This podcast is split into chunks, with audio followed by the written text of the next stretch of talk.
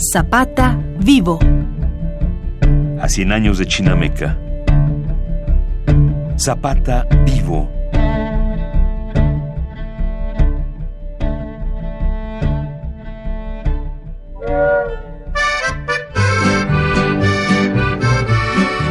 El zapatismo y el villismo son las dos corrientes revolucionarias que mayor atención han merecido de los estudiosos de la revolución.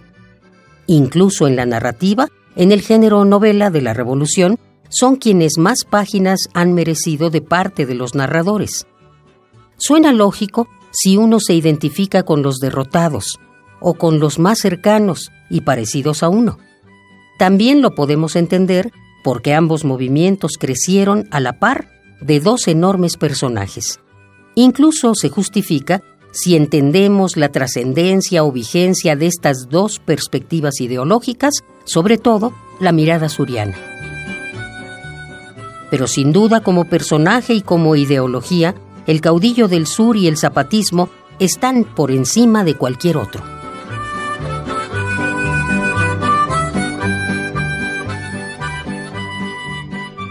A lo largo de esta serie, hemos comentado que Zapata es parte del inconsciente del mexicano, una ficción colectiva, un mito.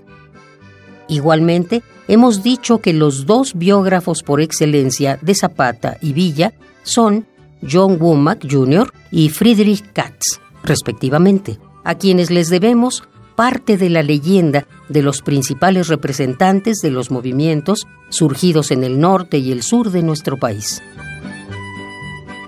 Este día nos queremos detener en los libros más importantes que se han escrito sobre Zapata, en sus biógrafos. Para la academia, el ser biógrafo de algún personaje histórico significa ser especialista en él, conocer detalles, minucias, entender su comportamiento y ciertas acciones. Equivale a pensar como él, o por lo menos a saber casi qué pensaba su objeto de estudio hemos escogido cuatro libros importantes para conocer a Zapata y su movimiento. Los dos primeros son los de Jesús Sotelo Inclán, Raíz y Razón de Zapata. Y el más famoso, Zapata y la Revolución Mexicana, de John Womack Jr. Los otros dos libros son recientes, de personajes más jóvenes. Pedro Ángel Palou nos hablará de su Zapata, novela polémica sin duda. Cerraremos con quien ya es considerado el mayor conocedor del líder suriano en la actualidad.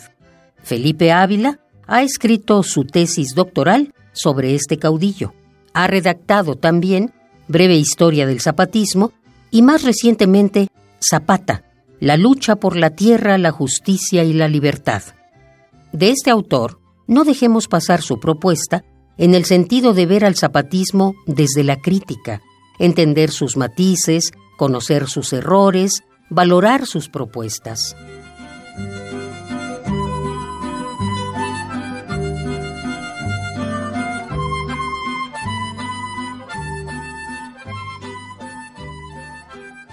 Los críticos de Womack y su libro Zapata y la Revolución Mexicana dicen que es un libro de época, fue publicado en 1969. Lo que quieren decir es que ya es un libro viejo, rebasado, que fue un producto de su época y de su generación, finales de los 60. Otros críticos también dicen que se acercó a Zapata con una idea romántica tanto del zapatismo como de la vida, que creía en una utopía. Aparece un zapatismo muy homogéneo, agrupado, consensual, sin conflictos internos. Con esta visión, rematan sus detractores, no se entiende la derrota que sufrió el zapatismo. En las mismas fuentes de Womack, que deja pasar, aparece un zapatismo más complejo del que presenta, que no es homogéneo, donde no todos están de acuerdo, donde hay rivalidades, intereses, conflictos, propuestas distintas, diferentes formas de alianzas, egoísmos. Quienes lo reconocen dicen que es un trabajo muy importante que ha formado varias generaciones de mexicanos y extranjeros sobre lo que fue el zapatismo. Esta obra monumental del profesor e investigador de la Universidad de Harvard es acerca de un agente del campo que no quería irse de donde era y que por eso mismo hizo una revolución. Nunca imaginaron un destino tan singular. Lo único que querían era permanecer en sus pueblos y rancherías, puesto que en ellos habían crecido y en ellos sus antepasados, por centenas de años, vivieron y murieron en ese diminuto estado de Morelos del centro sur de México.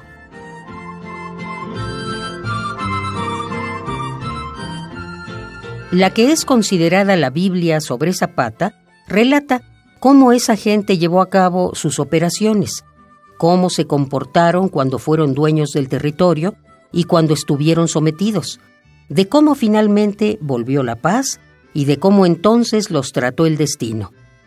Zapata ocupa un lugar destacadísimo en estas páginas, no porque él mismo tratase de llamar la atención sobre sí, sino porque los pueblos de Morelos lo hicieron su jefe y constantemente acudieron a él para que los guiara, y porque otras poblaciones del campo alrededor de la República hicieron de él su paladín. Aunque en una reciente edición Womack confiesa que se quedó corto en este libro, que si lo volviera a escribir observaría con mayor atención otros temas, sí es un trabajo sobre el papel de la Revolución del Sur dentro de la Revolución Mexicana. Escuchemos a John Womack Jr.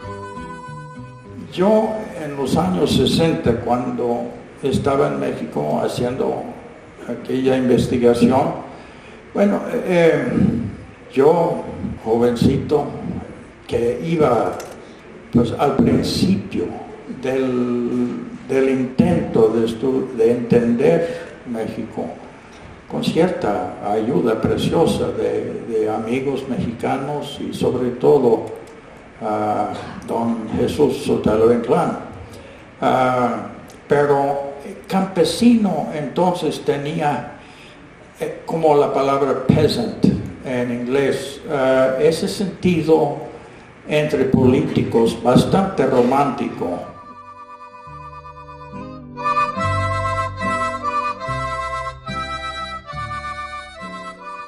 Por su parte, Jesús Sotelo Inclán investigó las biografías de tres héroes surianos, José María Morelos, Ignacio Manuel Altamirano y Emiliano Zapata.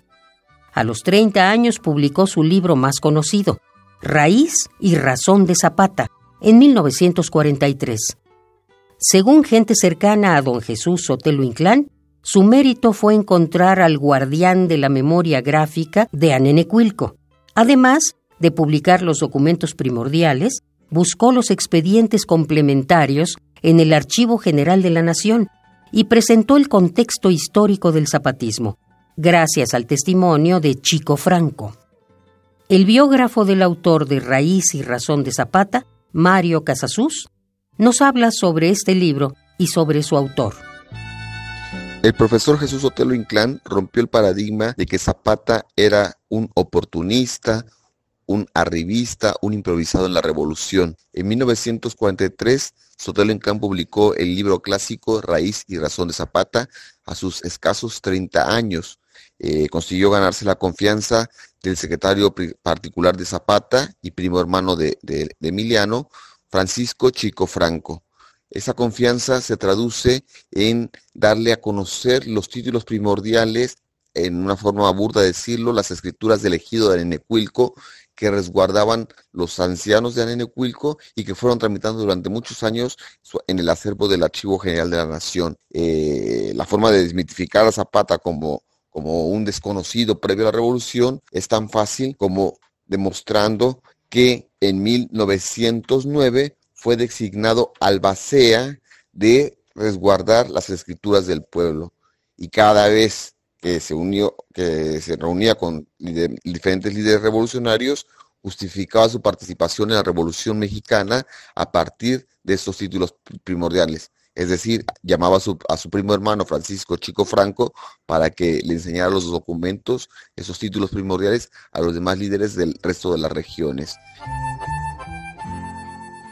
La biografía de Emiliano Zapata empieza muchos siglos antes de que él naciera, en los estratos más profundos de la historia de México, que es en gran parte la historia del problema agrario. Sus raíces ascienden ligadas a este problema desde una profundidad en el tiempo que va más allá de los 30 años de don Porfirio, de todos los del México independiente, y que ni siquiera arranca, como quisieran otros, de la gruesa capa de 300 años de dominación española. Tampoco podría explicarse solo por la conquista del blanco sobre el indio, sino por una antigua y dura injusticia que se ha abatido secularmente sobre las tierras de nuestra patria. Nunca ha habido un hombre más íntimamente ligado a la historia de su pueblo que Emiliano Zapata. Raíz y razón de Zapata, Jesús Otelo Inclán, Conaculta, segunda edición, 2011.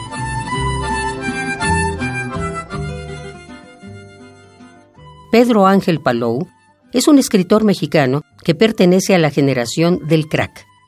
En su novela histórica sobre Zapata, acuña un concepto que ha desarrollado en los últimos años. Ficción documentada, no decir nada que no pueda ser comprobable. En esta narración sobre la derrota, sobre la derrota del zapatismo y Emiliano Zapata, utiliza el corrido como eje cronológico y narrativo de ese momento histórico. Él lo explica mejor. Escuchémoslo. Tuve la gran ventaja de conocer a Carlos Barreto Marca, el gran etnomusicólogo que ha trabajado el corrido zapatista, y a través del corrido zapatista me di cuenta que Zapata es, un, es una ilusión colectiva, es una, está, visto por, por múltiples ojos eh, y que hay que tratarlo desde, esa, desde ese punto de vista de la colectividad. Eh, entonces yo quise hacer un Zapata humano, por supuesto, que viéramos quién era, por qué peleaba, por qué luchaba, eh, que lo viéramos actuar, que lo viéramos llorar, que lo viéramos sentir. Eh, más que un Zapata distinto o nuevo, es un Zapata que está en primer plano. Hablando con John Womack, él decía que, que su libro es eh, el, protagonista del libro, del gran libro de Womack sobre Zapata, es el zapatismo y que Zapata está en segundo plano. Yo tenía mucho miedo cuando escribí el libro, antes incluso de publicarlo, de, empezar a hablar de él, que lo leyera Womack, ¿no? Porque para mí era como la prueba de fuego. Y él lo que, lo que respondió fue eso, ¿no? Justamente. es la primera vez que Zapata está en primer plano y se entiende entonces su función dentro del zapatismo.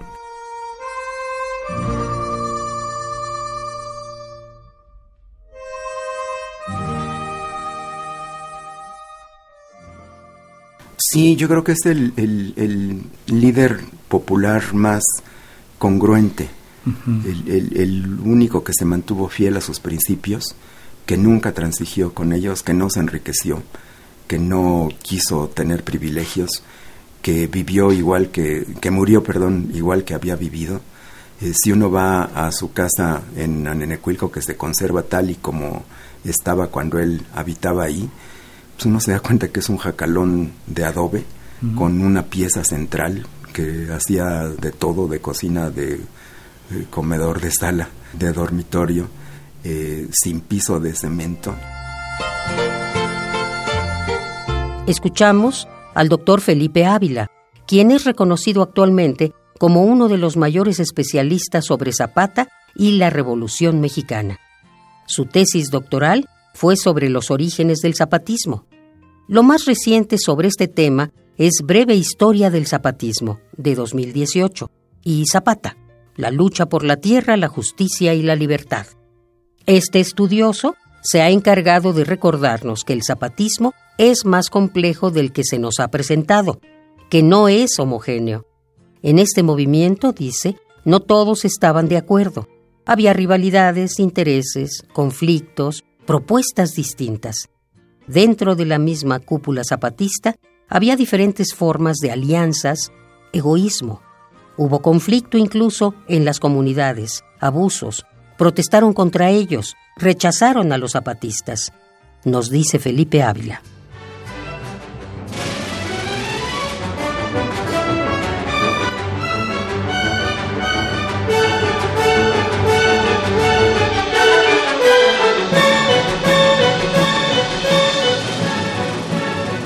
Zapata vivo. A 100 años de Chinameca. Radio UNAM, experiencia sonora.